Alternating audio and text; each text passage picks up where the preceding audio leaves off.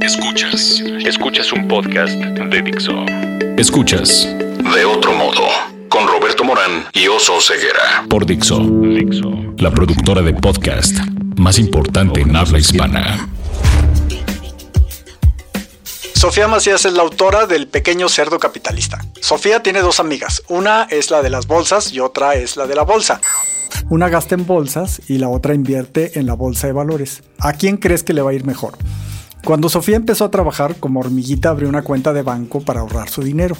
Meses después se dio cuenta de que el dinero no había crecido nada y que en cambio le había perdido porque la inflación le quitaba poder adquisitivo. Harta de ser la pequeña durmiente del banco, se puso a investigar sobre cómo proteger el valor de su dinero, cómo multiplicarlo con tanta disciplina, tanta dedicación y tan buenos resultados que otra amiga suya le dijo que se estaba convirtiendo en un pequeño cerdo capitalista. Muy compartida ella, hace 10 años empezó a escribir sobre lo que había aprendido sobre manejo de dinero. En 2011 publicó Pequeño Cerdo Capitalista, Finanzas Personales para Hippies, Yuppies y Bohemios, un bestseller desde entonces. Con su libro, sitios y videos, Sofía ya tiene una legión de seguidores que han aprendido a arreglar su relajito financiero. ¿Qué te parece esa presentación, Sofía? Es, una- Ese eres es tú. un gran resumen, excepto porque no menciona ahí que tuve un grandísimo editor que se llama Roberto Morán en Dinero Inteligente, que me, que me descubrió en una canastita en la redacción. que me llevó, mi, mi director editorial me llevó a Sofía Macías y me dijo, mira, él- ella escribe de finanzas personales. ¿Cómo? Tan pequeña ya sabe escribir. Eso es lo que yo pregunté. No era tan pequeña, tenía 23, 24 años, ¿no? Ah, hace unos cuantos Sí, años, poquitos. sí, pero Roberto es muy paternal. Pues me parece un gran resumen y sí, me acuerdo mucho de Adriana y Lorena porque esas amigas, la de la bolsa y amiga la de las bolsas, son gente real que aparecieron primero en el blog del pequeño cerdo capitalista que justo por estos meses está cumpliendo 10 años. Y, eh, y después, pues en el libro del pequeño cerdo capitalista, Finanzas Personales para hippies, yuppies y bohemios. Los que no han leído el, el libro de Pequeño Cerdo Capitalista se han perdido mucho, pero los que ya lo han leído saben tu historia. O sea, tú cuentas ahí cómo es que te diste cuenta que era la pequeña, la, la... Era una pequeña la- capitalista. La, bella durmiente del banco. Ah, claro. porque tenías tu ahorro y no estaba dando rendimientos. Y creo que ese es algo que mucha gente de tu generación se dio cuenta que, que no sabía qué hacer con su dinero, más que gastarlo, ¿no? No sé si eso es lo que tú dijiste, por eso me voy a dedicar a, a a escribir sobre esto. O sea, en mi caso fue un poco rara porque la verdad es que creo que todo el mundo tiene intereses que si los vas rastreando te das cuenta que a lo mejor van desde que eres adolescente o desde que eres niño incluso. Yo me acuerdo que yo a los 15 sí me preguntaba mucho así como, pero ¿de dónde sale el dinero? ¿Cómo se consigue? ¿No? Porque esto de, de que nada más venga del domingo a mis papás está muy, muy precario. no era Ah, sí. así como que me fuera a ser millonaria del domingo a mis papás ni nada por el estilo. Entonces, creo que para mí era una duda importante, sobre todo porque significaba libertad, significaba independencia, significaba. Yo creo que yo desde los 15 quería irme de viaje sola, ¿no? O sea, y, y, bueno, no sola, sola, pero con mis amigas y ya no depender de mis papás y me quería ir a vivir sola muy joven y tal. Y lo curioso es que aunque sí crecí en una casa donde se hablaba de dinero, a lo mejor yo no había prestado la suficiente atención.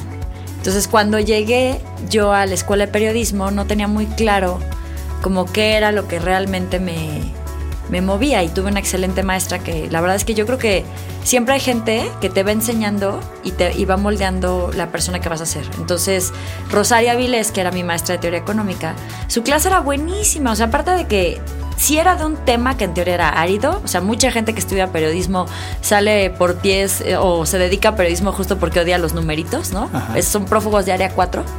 Pero eh, en el caso de ella, pues más bien nos traía noticias económicas duras y nos hacía entenderlas y ver cómo afectaba nuestra vida. Entonces ahí dije, wow, esto es mágico y maravilloso. Hasta ese momento todavía no sabía mucho, pero de pronto la primeritita conferencia que me mandan a hacer como periodista era la somnífera proyección demográfica del Consejo Nacional de Población, ¿no? Entonces yo decía, híjole, seguro me mandaron porque no había nadie más novato que yo para Sí. cubrirlo. Pero, oh sorpresa, o sea, no solamente fue interesante, fue aterrador. Me di cuenta La que... proyección demográfica de la CONAPO. Sí, porque ahí lo que nos platicaban es que teníamos una cosa padrísima que era el famoso bono demográfico, por el cual México ¿Al iba a cual tener... perteneces tú? exacto, yo soy Ajá. la generación del bono justamente, iba a tener su población económicamente activa más alta de la historia de ese momento que era 2006 al 2035.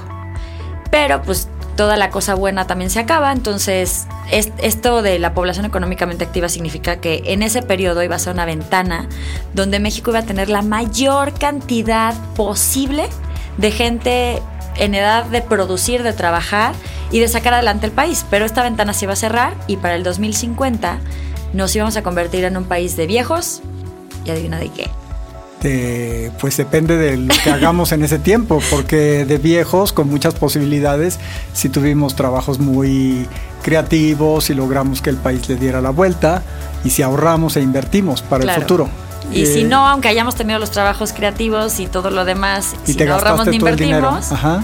pues de viejos y de pobres, ¿no? Entonces ahí me empezó a dar como angustia existencial financiera, como igual tenía 23 años o por ahí, y eh, coincidió con que después me fui a trabajar al economista y me tocaba platicar con, con muchos especialistas. Entonces era una cosa rarísima porque yo tenía mi crisis del bono demográfico y volteaba a ver a mis amigos y nadie sabía dónde caramba estaba su afore. Todos tenían ya deudas con tarjetas departamentales, eh, nadie ahorraba, todo el mundo creía que el tema de las finanzas era para tacaños o para gente que había estudiado economía. O sea, no les importaba.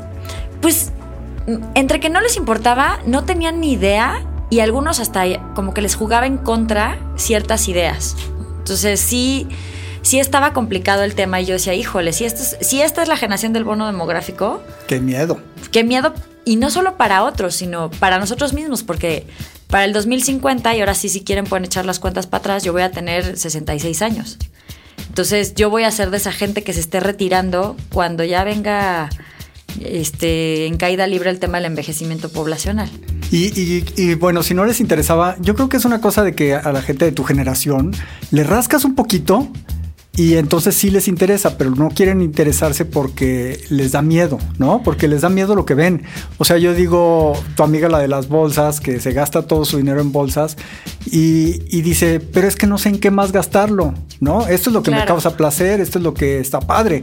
Y, y- y- ponerme a investigar, qué flojera me da. Pero, mm, y más allá de la flojera, la verdad, cuando tienes tu primer trabajo, o sea, también yo al mismo tiempo no juzgo a mis amigos de esa época, ahorita que ya están treintones y tíos como yo, este, ya, ya les preocupa un poco más el tema del dinero, pero hay mucha gente que eh, si en sus 20 se hubiera empezado a ser un poquitito más organizado, si hubiera tenido un poquitito de inteligencia financiera, ni siquiera ser un genio financiero, ya para este punto de los 30 ya tendría construido algo y, y algo que pasa es que la gente no quiere ahorrar porque siente que ahorrar los limita, pero ojo, ahorrar también te da más posibilidades, porque a lo mejor, ok, hoy la vas a tener que bajar a las salidas o a lo mejor no te vas a poder estar comprando cháchara ropa todo el tiempo, ¿no?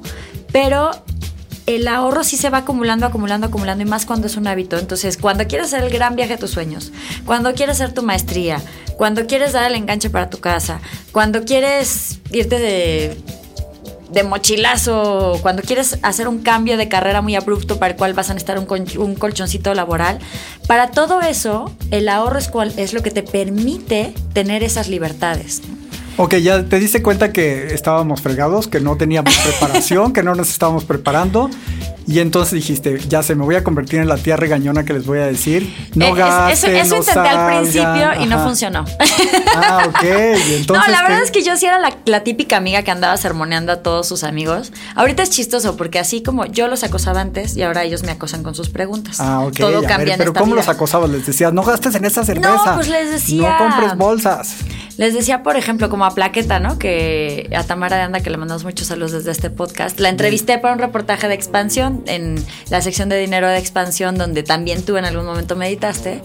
Y a Plaqueta la, la entrevisté y de repente se me ocurrió preguntarle si sabía en qué afore estaba, porque la diferencia entre la mejor o la peor afore a largo plazo puede ser 30% de tus ahorros, ¿no? Por el tema de rendimientos. Y la otra volteaba a ver la salida de emergencia como quién me va a poder librar de esta psycho killer que me está Sí. diciendo cosas que no entiendo y que no quiero saber. Y eh, también a mis amigos, ¿no? O sea, Alejandra, la que me puso que era una pequeña cerda capitalista, le, pues yo le decía que ahorrara, que pues ahora estaba chava y que realmente no tenía tantas responsabilidades que qué iba a pasar cuando tuviera que pagar renta, cuando tuviera, si tenía hijos, cuando tuviera que pagar colegiaturas, etcétera. Y, y pues como que me di cuenta que en tu círculo cercano a veces uno no es profeta en su tierra. Ajá. Entonces justo con la entrevista a Plaqueta dije, bueno, tengo la ligerísima sospecha de que la gente de mi edad no está leyendo El Economista. De que este, este no es el camino, de decirle Que- a la gente, ya sabías que si... Bueno, o sea, como que ¿No? sentía que ese camino claramente no era el de yo andar regañando a la gente sin que me lo pidieran. Ahora me lo piden, entonces es diferente. Pero segunda, eh, la verdad, yo estaba trabajando en medios económicos, entonces yo asumía que pues lo que yo estaba escribiendo era muy importante y todo el mundo seguramente se enteraba de una manera u otra. Error, mi generación no veía la sección financiera del noticiero, de la televisión, de la radio o, o- o del periódico. No, y ahora se- definitivamente es diferente. Seguro están todos pendientes de si el Standard Poor's subió o el Dow Jones, ¿no? Pues no te creas, ¿eh? Yo sí creo que algo- Y es más, te dicen, bajó muchísimo el Dow Jones y todos, ay, es que Trump es tonto. Pero ya, ¿no? O sea, no... No, pero sí saben, sí saben si bajó, subió Bitcoin o cosas Ajá. así.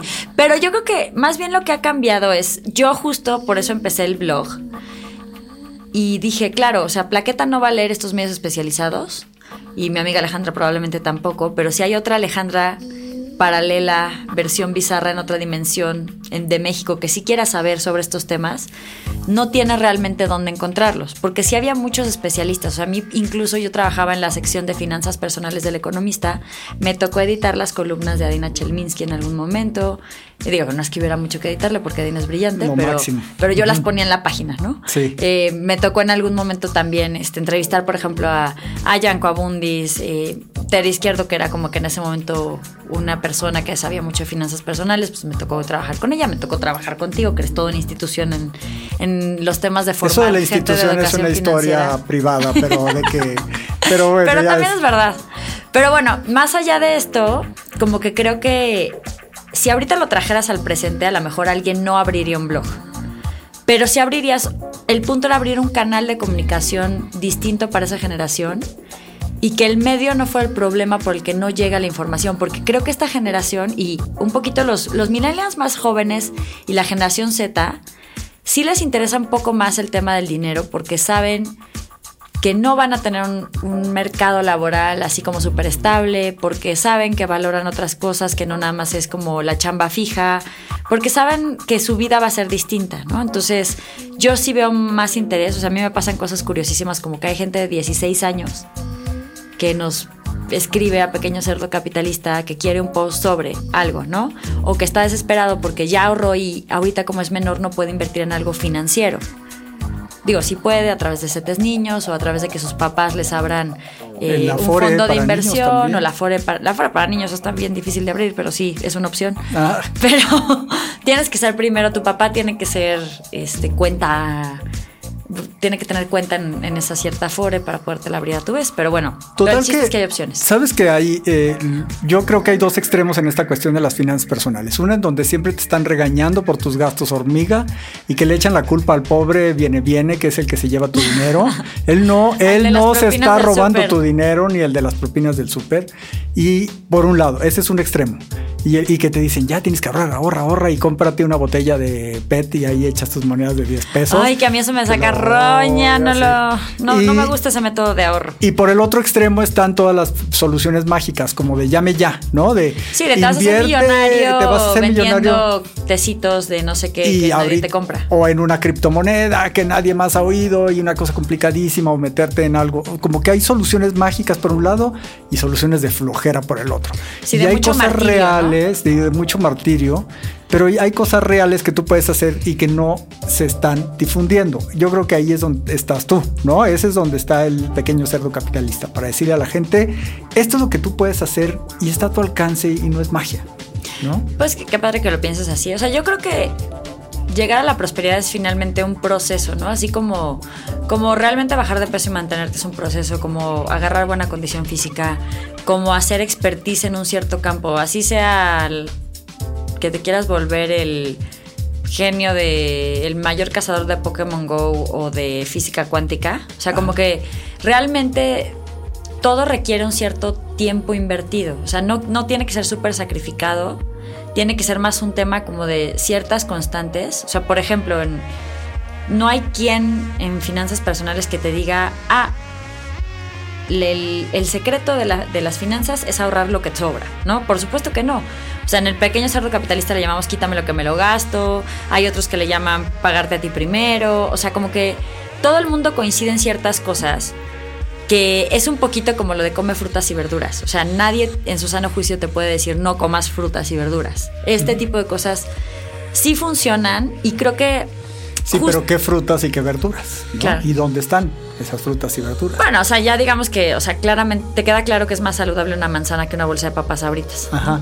Entonces, digamos Y- que, y es lo mismo con el tema de si ahorro antes o ahorro después. Y, y sabes, y tú sabes, tú- digo, lo malo es que nosotros nos conocemos un poco de memoria, pero tú sabes que mi obsesión es que siempre nos están diciendo come frutas y verduras y tú bajas a la tienda de la esquina, a las de cadena, a las de nombre de marca, y no hay ni frutas ni verduras. O sea, es mucho también Hay como procesado que y más procesado. Hay procesado y más procesado. Y es mucho de también de que nos pongan donde hay.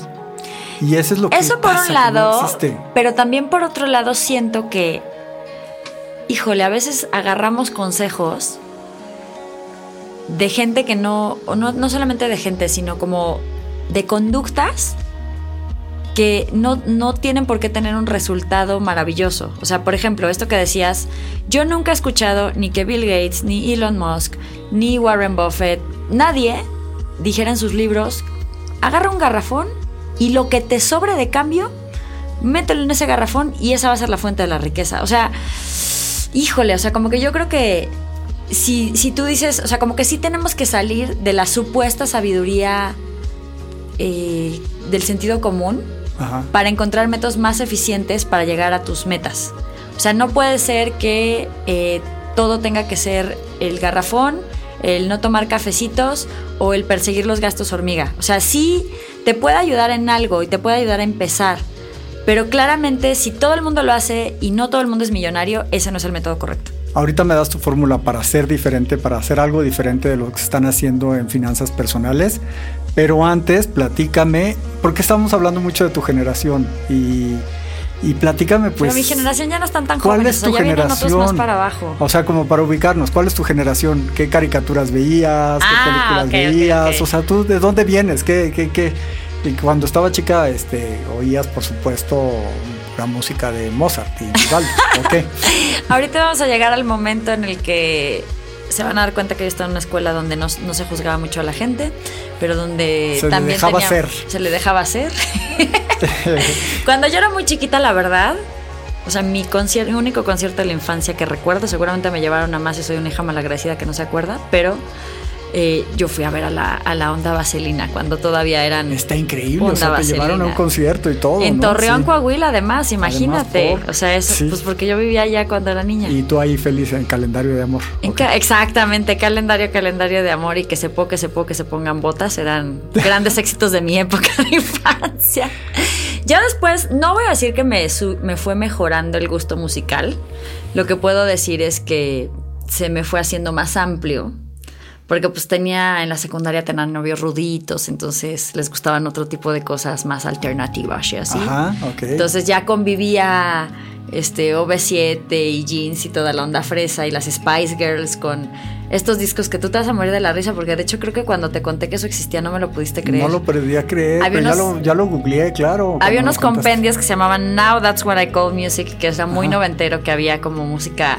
Te podías encontrar en un disco a Alanis Morissette, a los Cardigans, a los Smashing Pumpkins y no sé, o sea, como Pulp, todo junto en un solo disco. Entonces, pues eso diversificó los gustos musicales. Me gustaba un poco Guns N' Roses por mis novios semiruditos.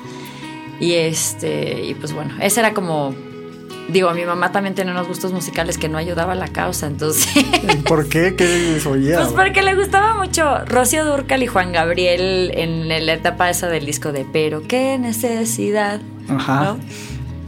Y no, bueno, una serie de barbaridades. Todos cuando, o sea, cuando hablamos de nuestra juventud como que nos da un poco de penita, ¿verdad? O sea, hablar de lo que estábamos oyendo y además te impresiona cómo han cambiado las cosas desde ese momento, ¿no? O sea, O sea, yo, yo voy a decir que mi único buen gusto musical heredado, ese sí Ajá. me lo heredó mi papá. Y, y hay mucha polémica en, en- en torno a esto, pero son los Beatles. Qué bien. Que de ¿no? hecho, eso estuvo muy chistoso. Mi despedida soltera fue en Liverpool. Ajá. Y, y por supuesto, tú que hablas de dinero, pues sabes que Can't Buy Me Love, ¿no? Sí, sí, sí. O si Money Can't Buy Me Love. O. ¿Cómo era la otra? Money That's All I Want. Ajá, o sea, O el Taxman. Los Beatles también tienen una canción. Yo creo que han de ser el único grupo del mundo que tiene una, una canción para el hombre de los impuestos. Así dedicado al SAT, ¿o qué? ¿Cómo lo hicieron? Pues no era el SAT, pero se llamaba Taxman. Y bueno, ahí eh, esto es lo que, digamos que esto es lo que va a marcar a tu generación y hacia dónde vas. No a la mía. Te digo que muchos sí tenían mejores gustos. Muchos sí tenían mejores gustos que tú y tú eras de la época de almendrita y esas cosas. Ay, sí, veíamos. Mi hermano amaba con locura el joven Einstein. O sea, tenías que echarle cabeza a tu hermano. Pero es que yo la vi 500 veces por él y, esa, y Dumbo también. Vi los gatos samuráis muchísimo, me encantaban. Los que repartían pizzas. Los que repartían pizzas. Eran las Y- tortugas ninja. Y cada capítulo se trataba de repartir una pizza, ¿o qué? No, porque también salvaban al mundo en medio. Y Ah, tenían poderes. Claro, así. pero lo, lo importante era repartir la pizza Lo que pasa es que era la cubierta. Ah, ok. Sí, sí, sí. ¿Cómo? Bueno, ahora vamos a. Esa es la parte como divertida tuya de cómo te fuiste formando. Cuéntame cómo, cómo te mantienes vigente ahora, cómo te informas, a dónde viajas, cómo estás al tanto de tu competencia y luego ya me vas a dar la fórmula de cómo le haces para ser diferente. Pues mira, en ciertas cosas la verdad es que hay, una, hay ciertas cosas que uno no se le quitan en la vida. Yo siempre fui nerd y sigo siendo nerd. Me encanta leer. Y leo ebook, papel, audiolibro y hasta los letreritos de las papitas, o sea, todo lo que se deje. Ajá. Entonces creo que esa es mi forma de mantenerme vigente porque los mejores maestros y los más baratos son los libros, ¿no? Otra forma de mantenerme vigente que creo que a mí me ha funcionado siempre es leer los comentarios de mis lectores sobre temas, sobre preguntas que tienen, sobre dudas de las cosas que están surgiendo. O sea, muchas veces me entero antes de que algo está siendo un tema importante por mis lectores que por los medios. Y eso me parece fantástico, ¿no? Y bueno, también la verdad, el equipo del pequeño cerdo capitalista, pues tiene, tiene diferentes edades. Pau, por ejemplo, siempre me enseña cosas de YouTube que yo no tengo ni idea. y, ahí he aprendido mucho. Entonces creo que escuchando, leyendo y sobre todo conectándote con tu audiencia. ¿Cuáles son tus lados oscuros? ¿Qué es lo que haces que quisieras dejar de hacer? Yo me sé muchos míos. Ah, yo pensé Ah, que míos, no, también te no, sabes no. muchos míos. Pues que de repente creo que suelo meter demasiadas cosas, o sea, como que creo que en un espacio muy corto de, de tiempo puedo lograr demasiadas cosas. Entonces mi organización es bastante mala en ese sentido, o sea, como que tendría que, que hacer menos cosas para hacer eso. Antes tenía muy mal genio, pero la verdad eso sí es algo con lo que he trabajado Le muchísimo. voy a preguntar a tu hermano, a ver qué dice, o a tu marido. A mi marido, pues te va a decir que soy desordenada, pero para los Pero estándares de cómo genio- era. No, lo del mal genio, Sí. de verdad era mal geniudísima, sí he mejorado mucho. Eso sí. Y ahora sí, confiesa cuál es tu fórmula secreta para hacer algo diferente. ¿Cómo le haces para decir, a ver, esto me da mucha flojera, voy a hacer mejor esto? Ehm, no, o sea, ¿cómo, ¿cómo dejo de procrastinar? ¿Te, referir, te refieres? Por ejemplo, o- como, no, para, para hacer algo diferente de, de lo que se está sucediendo en, en finanzas personales. Ah, lo Creo procrastinar es tu lado oscuro. No, no, no, esa no es mi. No, pero es que como decías, ¿cómo empiezo a hacer algo diferente? Pero más bien, creo que para hacer algo diferente, eh, primero sí tienes que, que notar qué es lo que te hace falta a ti y luego preguntarle a los demás qué es lo que les hace falta a ellos, ¿no? O sea, como que cuando encuentras ese hueco es cuando estás empezando a generar valor, porque no era nada más que a mí me gustaran las finanzas, sino que yo investigaba las dudas de la gente. Eso fue lo que hizo realmente diferente a Pequeño Cerdo Capitalista, que yo no estaba pensando desarrollar un currículum porque creyera que sabía mucho, sino tomaba en cuenta cuáles eran las dudas reales de alguien. Y creo que cuando estás haciendo un producto, cuando estás haciendo un servicio, cuando estás haciendo una ONG, cuando estás investigando la cura contra el cáncer, cualquier cosa, ese, es un, ese, es- ese huequito es donde puedes generar más valor. O sea, lo que sabes te sirve para hacer más preguntas, ¿no? Las No decir- dudas de otros te sirven para hacer mejor las cosas. O sea, mucha gente lo que ignora es qué es lo que otros no saben. Muy bien, pues eh, eh, muchas gracias, Sofía. Qué padre que pudiste venir. Eh, este podcast se llama De otro modo, porque yo sé que tú has encontrado otro modo de darle solución a problemas que todos tenemos. Eh, te había dicho, pues, ¿qué, qué dolores encontraste en la sociedad mexicana eh, para, para resolverlo? Y uno de ellos es que no te convertiste en la tía regañona, sino que les ayudaste a encontrar las soluciones a, problemas de dinero, a arreglar el, relajito financiero. O sea, creo que básicamente las finanzas si las haces bien, se tratan de entender muy claramente cuáles son tus metas y tus prioridades, porque a eso vas a destinar tus recursos y a lo demás no. Y, eh, y de realmente ir construyendo cinco o seis hábitos que son importantes, como el quítame lo que me lo gasto, o como poner tu dinero a trabajar, o simplemente como ser siempre curioso en esos temas. Pues muchísimas gracias y aquí estamos en el podcast de otro modo. Dixo presentó De otro modo con Roberto Morán y Oso Ceguera.